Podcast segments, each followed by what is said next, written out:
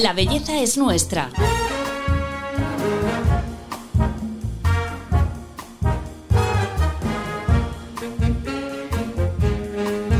Un podcast de Telva.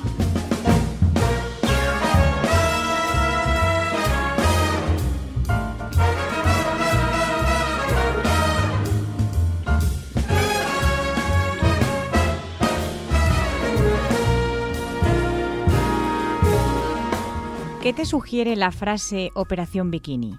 Todas hemos pasado por ello. Y digo todas porque esta operación está pensada exclusivamente para nosotras las mujeres. La palabra bikini lo deja bien claro.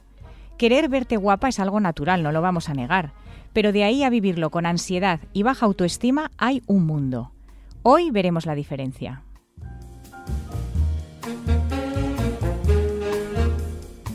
Hola, soy Paloma Sancho, directora de belleza de Telva, y en este podcast quiero contaros la verdad de la belleza con la ayuda de los mejores expertos.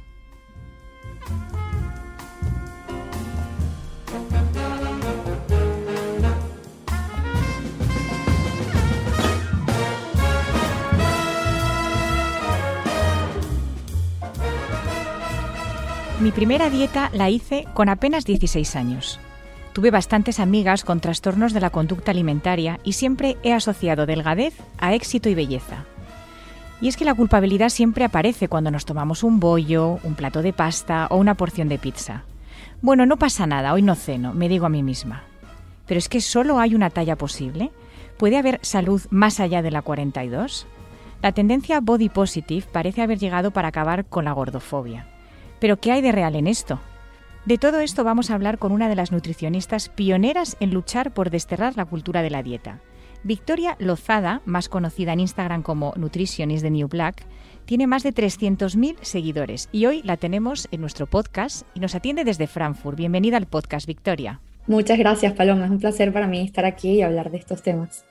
Bueno, lo primero de todo, una nutricionista que no cree en las dietas y que no nos pone a dieta. Cuéntanos un poco cómo es esto posible. Sí, efectivamente sé que suena un poco contradictorio, pero, pero sí, fíjate que, que desde que he investigado muchísimo el por qué las dietas no funcionan y por supuesto también en mi consulta era algo que veía de manera recurrente, para mí cambió todo y por eso también divulgo muchísimo eh, en contra de la cultura de dieta, ¿no? Y, y realmente para mí es lo que más sentido tiene desde que empecé a investigar al respecto. Vale, una nutricionista que está en contra de las dietas porque no funcionan, ¿a favor de qué está entonces?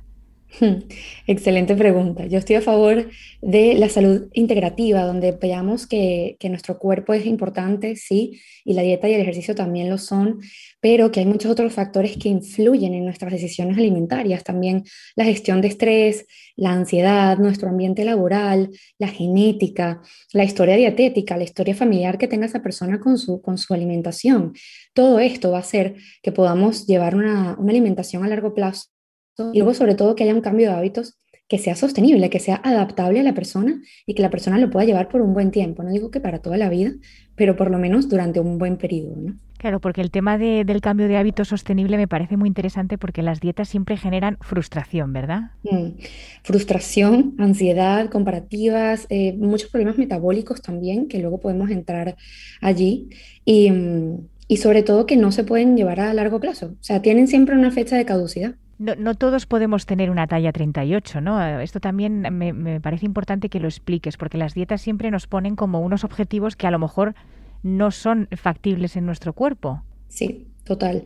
Fíjate que hay muchos tipos de cuerpo, la diversidad corporal es un hecho ahora, eh, y siempre se nos ha vendido que deberíamos vernos básicamente todos iguales, todos con, el mismo, con la misma delgadez y la misma talla y todo el mundo idéntico. Y realmente lo que no hemos entendido, y gracias ahora a la visibilización de, de, la aceptación corporal, lo podemos ver que existen muchos tipos de cuerpos y que puede haber salud y diferentes hábitos dentro de esos cuerpos, incluso si todos hiciéramos la misma dieta a nivel mundial, todos nos pusiéramos a hacer exactamente la misma rutina, todos tendríamos diferentes resultados porque nuestros cuerpos son diferentes unos a los otros.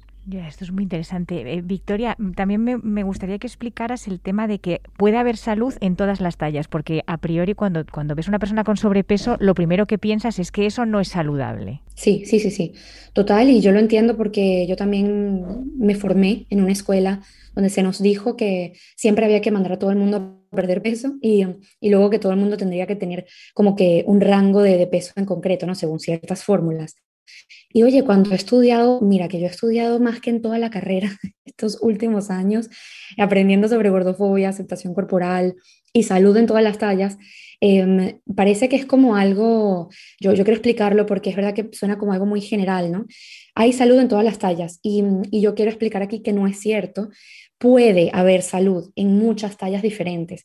No podemos asegurar nunca que hay salud en todas las tallas que existen, pero sí que puede haber en tallas mayores a los 42, incluso en tallas muy bajas también, porque hay personas que tienen un peso muy bajo y todavía también hay salud allí. Entonces, es de entender que puede haber salud en muchas tallas distintas y que además de eso, todos los cuerpos merecen respeto, tengan un peso concreto y tengan salud o no. Entonces, es como entender que hay muchísima diversidad y que puede haber un montón de, grises ¿no? dentro de, de, lo que representa salud para nuestra mente. Totalmente, pero por ejemplo, es que a mí me interesa mucho esto porque siempre yo llevo muchos años escuchando a los médicos diciéndonos que los riesgos eh, cardiovasculares con todo el tema de la grasa visceral, de que nos midamos la cintura para, para ver si realmente mm, eh, pasábamos de unas medidas determinadas que estábamos ya en situación de peligro. Todo esto ahora, eh, la, corriente que tú estás liderando, ¿qué, ¿qué, es lo que defiende frente a esto? Total.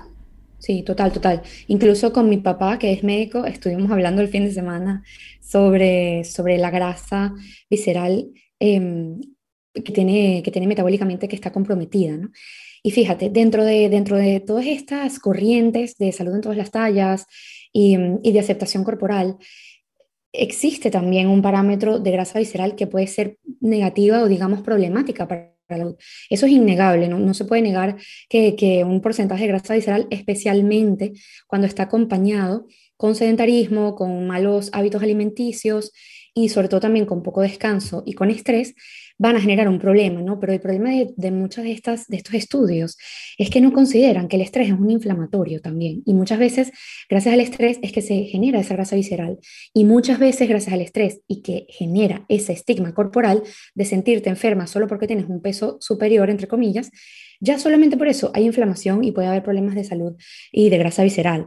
Y mm, incluso muchas de las cosas que no se nos ha dicho sobre la grasa visceral es que gracias a las personas que viven de dieta en dieta, que suben y bajan de peso, suben y bajan de peso, la grasa visceral, aunque esté por debajo o, dentro de los rangos normales, cuando, está, cuando ha subido y bajado tanto, es decir, cuando está fluctuando, es más dañina que una persona que pueda tener una grasa visceral por encima de lo normal, entre comillas, eh, que sea estable. Entonces, bueno, la verdad es que yo creo que hay mucho todavía por estudiar.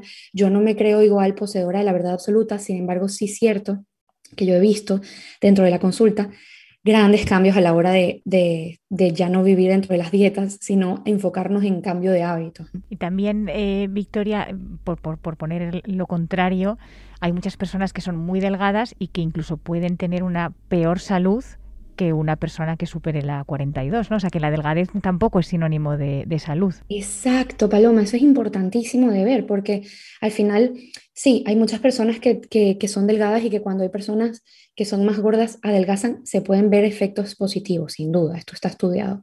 Em, pero es cierto que hay personas delgadas que tienen metabolismos muy complicados o que tienen analíticas que no son nada, que no son nada de calidad, eh, o hay personas delgadas que nunca engordan porque están comiendo toda su vida eh, alimentos que no son tan nutritivos y por el hecho de nunca engordar, pues ya creen que tienen una buena salud y nada que ver. Entonces, eh, al final es, es, ver que salud es algo muy global y muy multifactorial y que va a cambiar dependiendo de cada persona.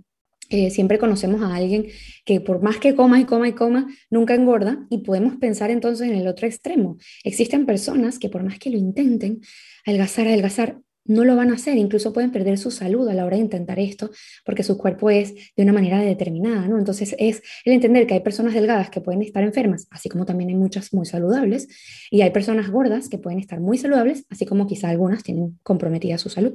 Este mensaje que trasladas, ¿cómo está calando en... Eh, yo sé que tienes muchísimas polémicas en Instagram porque te sigo desde hace tiempo y que estás todo el día eh, con, bueno, pues eso, aclarando todo este tema y, muy activista. ¿Cómo, ¿Cómo recibe la sociedad todo esto? ¿Realmente estamos en un momento en el que la gordofobia se está consiguiendo luchar contra eso o, parece que suena más pero luego realmente no es para tanto? Mira, yo he encontrado de todo, es cierto, como dices, he tenido tantas polémicas en mi cuenta de Instagram y de TikTok también, que aunque es más pequeña, pues ahí parece que está más fuerte la cosa. Em, lo que más me sorprende a mí, porque yo entiendo que es un mensaje es nuevo y, y, hasta a mí misma me costó encontrar la ciencia y encontrar la evidencia, me he formado muchísimo para hacer todo eso.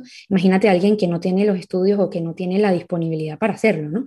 Entonces yo entiendo, yo entiendo de dónde puede venir esta confusión, eh, pero lo que más me impresiona es que algunos profesionales eh, me han caído muy encima mm, diciendo cosas que quizás son un poco anticuadas, ¿no? Entonces, pues ahí es donde más viene eh, mi, mi, problemática en las redes, que es que hay muchas personas que no hablan de debate de manera coherente, ¿no? Porque el debate en salud siempre ha existido, sino que van a tirar muy duro eh, en que, bueno, que no me preocupo por la salud de la gente, en que estoy fomentando la obesidad, cuando verdaderamente en mi cuenta siempre lo que hemos hablado es de veganismo, de alimentación consciente, em, de cómo llevar una alimentación más sostenible, o sea, cosas que tienen que ver muchísimo con salud. Incluso ahora hablo mucho de yoga, es decir, que se van por esa rama pensando que otra vez gordura es igual a eh, descuido, ¿no? Entonces ahí está el principal problema, la raíz es gordofobia. Claro. Y Victoria, si en tu consulta no nos pones a dieta ni, ni nos pones objetivos imposibles, ¿qué es lo que realmente haces con la gente que, que, se cita contigo? Una muy buena pregunta.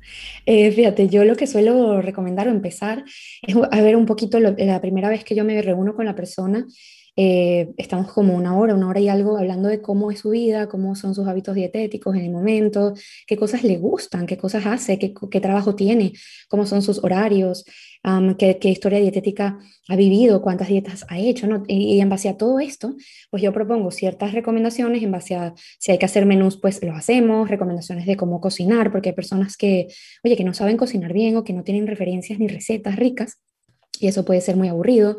Em, también es verdad que me enfoco mucho en ir trabajando mentalidad de dietas, ¿no? ir rompiendo ciertas reglas y ciertos mitos que, que, callan las señales corporales que están siempre ahí como inhibidas, que son el hambre, el apetito y la saciedad. Y eso es lo, mi, mi gran trabajo, eh, ayudar a las personas también a aceptar un poco donde estamos, cuidándose siempre, es decir, desde el amor propio y sobre todo tratando de conectar por fin con su cuerpo desde el cuidado, no desde el maltrato y el castigo, ¿no? Porque muchas veces cuando hacemos dietas restrictivas las hacemos desde el odio, desde el quiero cambiar mi cuerpo porque no me gusta. Y yo siempre digo que nunca he conocido a nadie que cuide algo que no le gusta o que no conoce. Entonces, si por fin empiezas a conocer tu cuerpo, lo escuchas, eh, sabes lo que es importante para ti y lo, y lo, que es, eh, lo que es coherente para ti, pues lo vas a empezar a cuidar desde allí. Muy interesante esto que dices de diferenciar el hambre, la saciedad, el apetito. Mm. ¿Nos podrías dar unos, unas pinceladas para, para, ponerlo en práctica? Sí, esto para mí es esencial. Estamos muy desconectados. Yo creo que se nos ha olvidado un poco cómo comer. Hay que como que reaprender a, a comer y a relacionarnos con nuestros alimentos. Y fíjate que una de las cosas que más hace que perdamos nuestras señales corporales, como esas que, que comenté, son las dietas. Porque imagínate que yo por ponerte un ejemplo para que la gente lo entienda un poco mejor. Imagina que yo estoy en la cocina y mm, tengo hambre, ¿no? Entonces me voy a preparar algo y empiezo, ok, quiero una tostada con aguacate. Y sale esa regla o sale ese pensamiento de, uy, no, pero el aguacate engorda. Ay, no, pero tostada, las tostadas tienen hidratos, los hidratos no son buenos. Salen todos estos pensamientos y como policía de los alimentos que tenemos, tanto de cosas que hemos hecho, de dietas, de tías que hemos escuchado, de revistas que hemos leído, yo qué sé, ¿no? O sea, tantos conceptos que hemos arrastrado durante un tiempo sobre lo que es bueno y malo, entre comillas, que ya no escuchamos a nuestras señales. Entonces, las señales corporales son muy diferentes para cada persona. Hay personas que empiezan a tener hambre eh, cuando empiezan a ver que ya no tienen mucha concentración. Luego hay gente que se da cuenta porque ya está de muy mal humor. No es ese gruñido o ese vacío estomacal que muchas veces pensamos que es como que lo único que es tener hambre, sino que empezamos a reconstruir lo que es tener hambre para cada persona, también el apetito, ¿no? Cuando estamos saciados. Yo practico mucho esto con una, con una práctica que se llama escala del hambre, por si alguien lo quiere buscar, probablemente lo encuentren por allí en internet o en alguna web de alguien que esté especializado en este tema.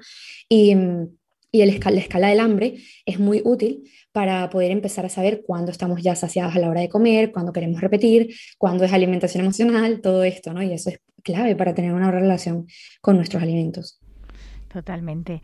Ahora, por ejemplo, eh, mucha gente está practicando el, ayuno, que está súper de moda, eh, todo el mundo lo hace, el intermitente, el de varios días, bueno, de una forma salvaje. Vamos a escuchar una breve historia sobre eh, esta tendencia. El ayuno no es un invento del siglo XXI, ya los antiguos egipcios lo practicaban antes de entrar en sus templos sagrados como símbolo de purificación.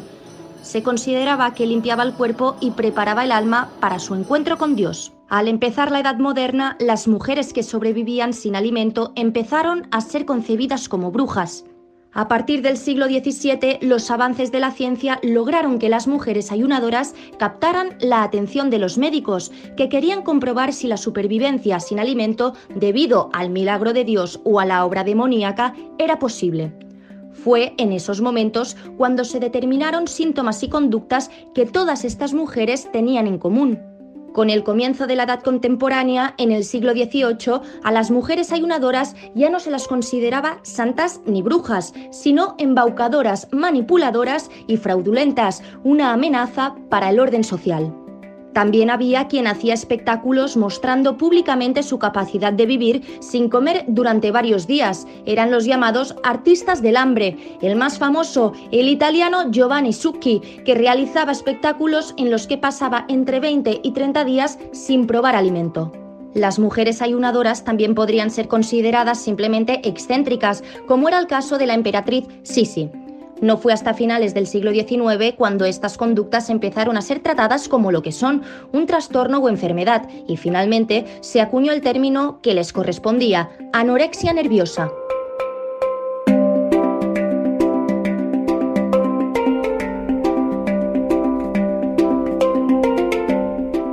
Bueno, Victoria, yo no sé tú qué opinas del ayuno y si realmente, como, como, como estábamos escuchando, puede llegar a acabar en anorexia. No lo sé. Dinos tu opinión, por favor. Mira, sí, esa historia es muy interesante y al final, oye, yo creo que si a alguien el ayuno le ha ayudado para, incluso, oye, tengo pacientes que son, que, que tienen una religión que, que, les lleva a hacer ayuno, pues, oye, es completamente respetable. Sin embargo, mi opinión y luego también contrastaré un poquito con ciencia, ¿no? Lo que yo he leído al respecto es que, bueno, yo siempre digo que todo depende, pero es que es verdad. Eh, hay personas y en mi, en mi práctica privada, en verdad, eh, como yo me especialicé en trastornos de la conducta alimentaria, sí que he visto que el ayuno ha dejado quizá unas secuelas un poco importantes ¿no? a, ciertas personas que ya tenían algún problema con, con relaciones con su alimentación, eh, incluso personas que de repente nunca habían sentido eso, pero empezaron a tener ansiedad. E incluso me han comentado algunas personas, que esto no es la, mayoría, ¿vale? Pero es cierto que lo he vivido yo así, eh, que empezaron a soñar con comida, como que empezaron a tener apetencias que nunca habían tenido. Entonces, pues sí, el ayuno yo creo que, que va a depender mucho de cómo, cómo se inicia, ¿no? Yo, yo es cierto que he leído algunas, algunos artículos, sobre todo para deportistas, que, que se ha visto que en deportistas élite, eh, me refiero a maratonianos o personas que, que, que están haciendo ejercicio de, de, una manera profesional, sí que puede ayudar para ciertas disciplinas, pero en verdad la mayoría de los estudios que se han hecho para el ayuno, se han hecho en ratas, eh, eh, no, se puede contrastar 100% a humanos cómo sería ese verdadero efecto positivo. Incluso una de las personas que más hacía ayunos, eh, un doctor americano que ahora no recuerdo su nombre, pero, lo pueden buscar, seguramente van a, encontrarlo, que promovía mucho el ayuno, decidió dejarlo porque empezó a hacer un montón de experimentación y no encontró como mayor diferencia. Entonces, pues, si a alguien le ayuda, genial. Yo siempre creo que para cada persona hay algo interesante, pero yo en mi práctica privada y en mi opinión, pues puede ser un poco riesgoso, ¿no? En, dependiendo de dónde empecemos. Entonces, pues creo que para deportistas como muy profesionales puede servir, sobre todo cuando se hace de manera guiada. Pero para el resto de la población, pues yo creo que un poquito hay otro, otro fallo. Claro, sobre todo yo creo que la clave es lo de guiada, que es lo que tú estás diciendo, que no se hagan las cosas de forma a lo loco, ¿verdad? Victoria, dinos trucos para cambiar un poco la mentalidad, porque vivimos en, pues nos buscando comida light, postres fit, eh, cuando leemos sobre alimentación. Estos son los enemigos de tu dieta. Eh, ¿Cómo cambiamos todo esto para realmente tener una buena relación con nuestra comida? Sí, total. Este, hemos caído mucho en esas trampas de, de postres light y a veces casi que comemos el doble de lo que hubiéramos comido si nos comíamos un postre normal. Mira, yo creo que una de mis mayores recomendaciones y, y la verdad es que es con esta recomendación con la que empiezo casi todas mis consultas, es la de observar la mentalidad de dieta. Muchas personas creemos que ya no estamos en cultura de dieta, yo una de ellas, y con todo eso llevo cultura de dieta en mí todavía, porque bueno, yo estudié nutrición y al final es algo que nos dicen siempre muchísimas reglas y muchísimas ideas de cómo debería, entre comillas, ser la alimentación. Entonces es normal que si alguien me escucha esté en esta transición de hacer las cosas desde otra forma, todavía sigue eh, teniendo estos pensamientos un poco restrictivos o quizás obsesivos, ¿vale? Entonces, la primera recomendación que yo tendría sería esa, eh, observar, observar la mentalidad de dieta, hacer una listita de las, de las reglas que van saliendo y desafiarlas. Si una de tus, de tus listas eh, lo que tienes es que los frutos secos engordan, pues toma una cantidad de frutos secos eh, cada día para que te des cuenta de que no vas a engordar por eso, o, que o si, si, te dan miedo los hidratos después de las 6 de la tarde, que ese es otro mito, o las frutas después de las 6 de la tarde, que lo desafíes también, ¿no? Em, y luego es verdad que hay otra recomendación muy importante para, para encontrarnos más conectadas con estas señales del apetito y la saciedad, em, es el autocuidado si empezamos y, nos cuesta mucho conectar con el hambre, muchas personas me dicen, Víctor, es que no sé cuándo tengo hambre o cuándo es hambre emocional o cuándo es tal. También decir que el hambre emocional no es algo negativo, sino que es algo em, que es una herramienta y la idea es aprender otras herramientas para no siempre encontrarnos comiendo cuando tenemos una situación eh, difícil. ¿no? Em, entonces, saber diferenciar eso es importante y una de las cosas que más nos pueden ayudar si, nos sentimos un poquito perdidas con eso, es el autocuidado. Eh, oye, atender las ganas de hacer pis si tenemos ganas de hacer pis, que suena como una obviedad, pero me ha encontrado que mucha gente me lo ha dicho, me dice, sí, es cierto, desde que me dijiste eso, pues cuando estoy en una reunión, cuando estoy haciendo un trabajo, pues me paro, me levanto, voy a hacer pis y regreso, es decir, atender todas las necesidades corporales que tenemos, tomar agua cuando sea necesario, y esto nos puede ir ayudando a, a, encontrarnos con esas señales corporales por fin, que están muy apagadas muchas veces. Sí, que parece que vamos, vivimos tan rápido que a veces no tenemos tiempo ni de estar atento a lo que nuestro cuerpo nos dice, ¿verdad? Eso es, sí. Es una, es una, yo creo que es una situación de nuestra generación, ¿no? Y, y también creo que la inmediatez es algo que, que ha sido difícil para nosotros, por ejemplo, con, con, el tema de los resultados también, ¿no? Porque cuando empezamos un proceso, como todo lo tenemos muy rápido hoy día, ay, pues también queremos ver resultados muy rápidos a la hora de empezar un cambio de hábitos y la realidad es que toma tiempo, ¿no? Y es un, y es un camino, es un proceso, no es como eh, se nos olvida disfrutar del proceso y, solo nos enfocamos en la meta y cuando llegamos de repente hasta queremos más y no disfrutamos de nuestro, de nuestro camino. Bueno, Victoria, pues hablando de hábitos, eh, este podcast siempre lo cerramos, terminamos la entrevista eh, pidiendo cinco trucos muy concretos y fáciles para que la gente que nos esté escuchando pues pueda poner en práctica todo lo que nos has enseñado. Entonces te voy a pedir que nos digas cinco mm, hábitos, trucos de alimentación que, podamos llevar a cabo.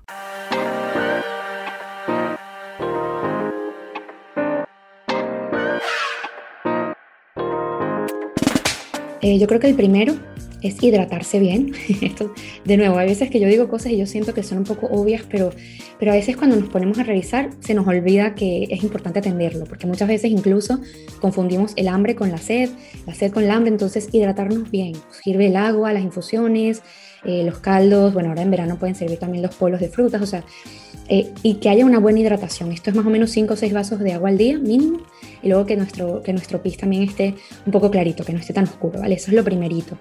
Eh, lo segundo sería desafiar, desafiar pensamientos, desafiar conceptos que tenemos, ir a esas reglas e ir poquito a poco desafiándolos. Hay unos que quizá dan más miedo, eh, se pueden también empezar, por supuesto, a desafiar de la mano de un profesional, pero yo creo que eh, es importantísimo que veamos esas reglas, hagamos una lista de las reglas y las vayamos desafiando. Lo segundo, lo, lo tercero, perdón, aceptación. Yo creo que la aceptación es imprescindible. Hay maneras de empezar con la aceptación. Puedes empezar a decirte afirmaciones corporales frente al espejo, puedes hacerte fotos, puedes eh, hacer dibujos de tu cuerpo, lo que tú necesites para empezar a conocer más tu cuerpo y empezar a darle lo que sea necesario, pero sobre todo que no haya esa relación de amor-odio con tu cuerpo. Si estás en guerra con tu cuerpo, es la relación más larga de toda tu vida y yo creo que no es lo más recomendable. La cuarta recomendación sería entender que tienes permiso, tenemos permiso incondicional para comer lo que sea que nos dé la gana. Esto no significa que vamos a hacer lo que nos da la gana, porque somos personas responsables y vamos a cuidar nuestra alimentación desde el amor. Pero significa que si un día te quieres comer una galleta, si un día tienes un cumpleaños, si un día tienes una celebración familiar, adelante, no va a pasar absolutamente nada por eso y el permiso siempre lo tienes.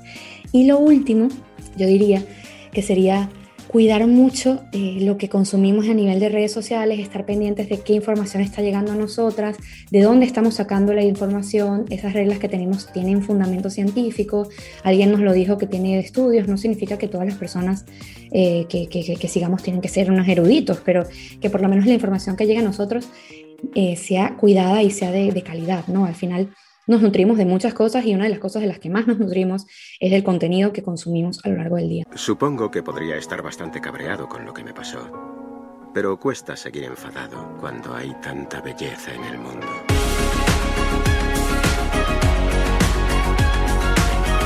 La belleza es nuestra.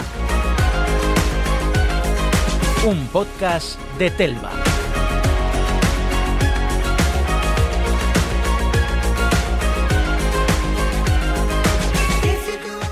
Victoria, qué importante ese mensaje de no estar en guerra con nuestro cuerpo, ¿verdad? Es que somos a veces como nuestro peor enemigo. Mira, total, o sea, es, eh, no somos nuestros peores críticos, nuestros peores jueces. Y, y, pensamos siempre que tenemos que hacer mil cosas para ser suficientes. El peso es una de ellas, ¿no? Como, como mujeres en general hemos tenido mucho bombardeo y mucha presión con esto y, pareciera que si no tenemos un peso en concreto no somos suficientes mujeres, no somos suficientemente exitosas o, suficientemente lo que sea. Y, es importante ¿no? separar esta, este valor y esta identidad de nuestro peso a nuestro verdadero valor. Totalmente. Bueno, Victoria, pues muchísimas gracias. Ha sido un placer escucharte y enhorabuena por este, esta labor que haces de, de, transmitir este mensaje, de verdad. Ay, muchas gracias, Paloma, y también por darme este espacio acá en Telva para hablar de estos temas tan importantes y de verdad un placer estar aquí. Bueno, pues hasta aquí el capítulo de hoy. Nos despedimos. Eh, muchísimas gracias por escucharnos y os esperamos en el próximo episodio de este podcast de Telva, porque ya sabéis, la belleza es nuestra.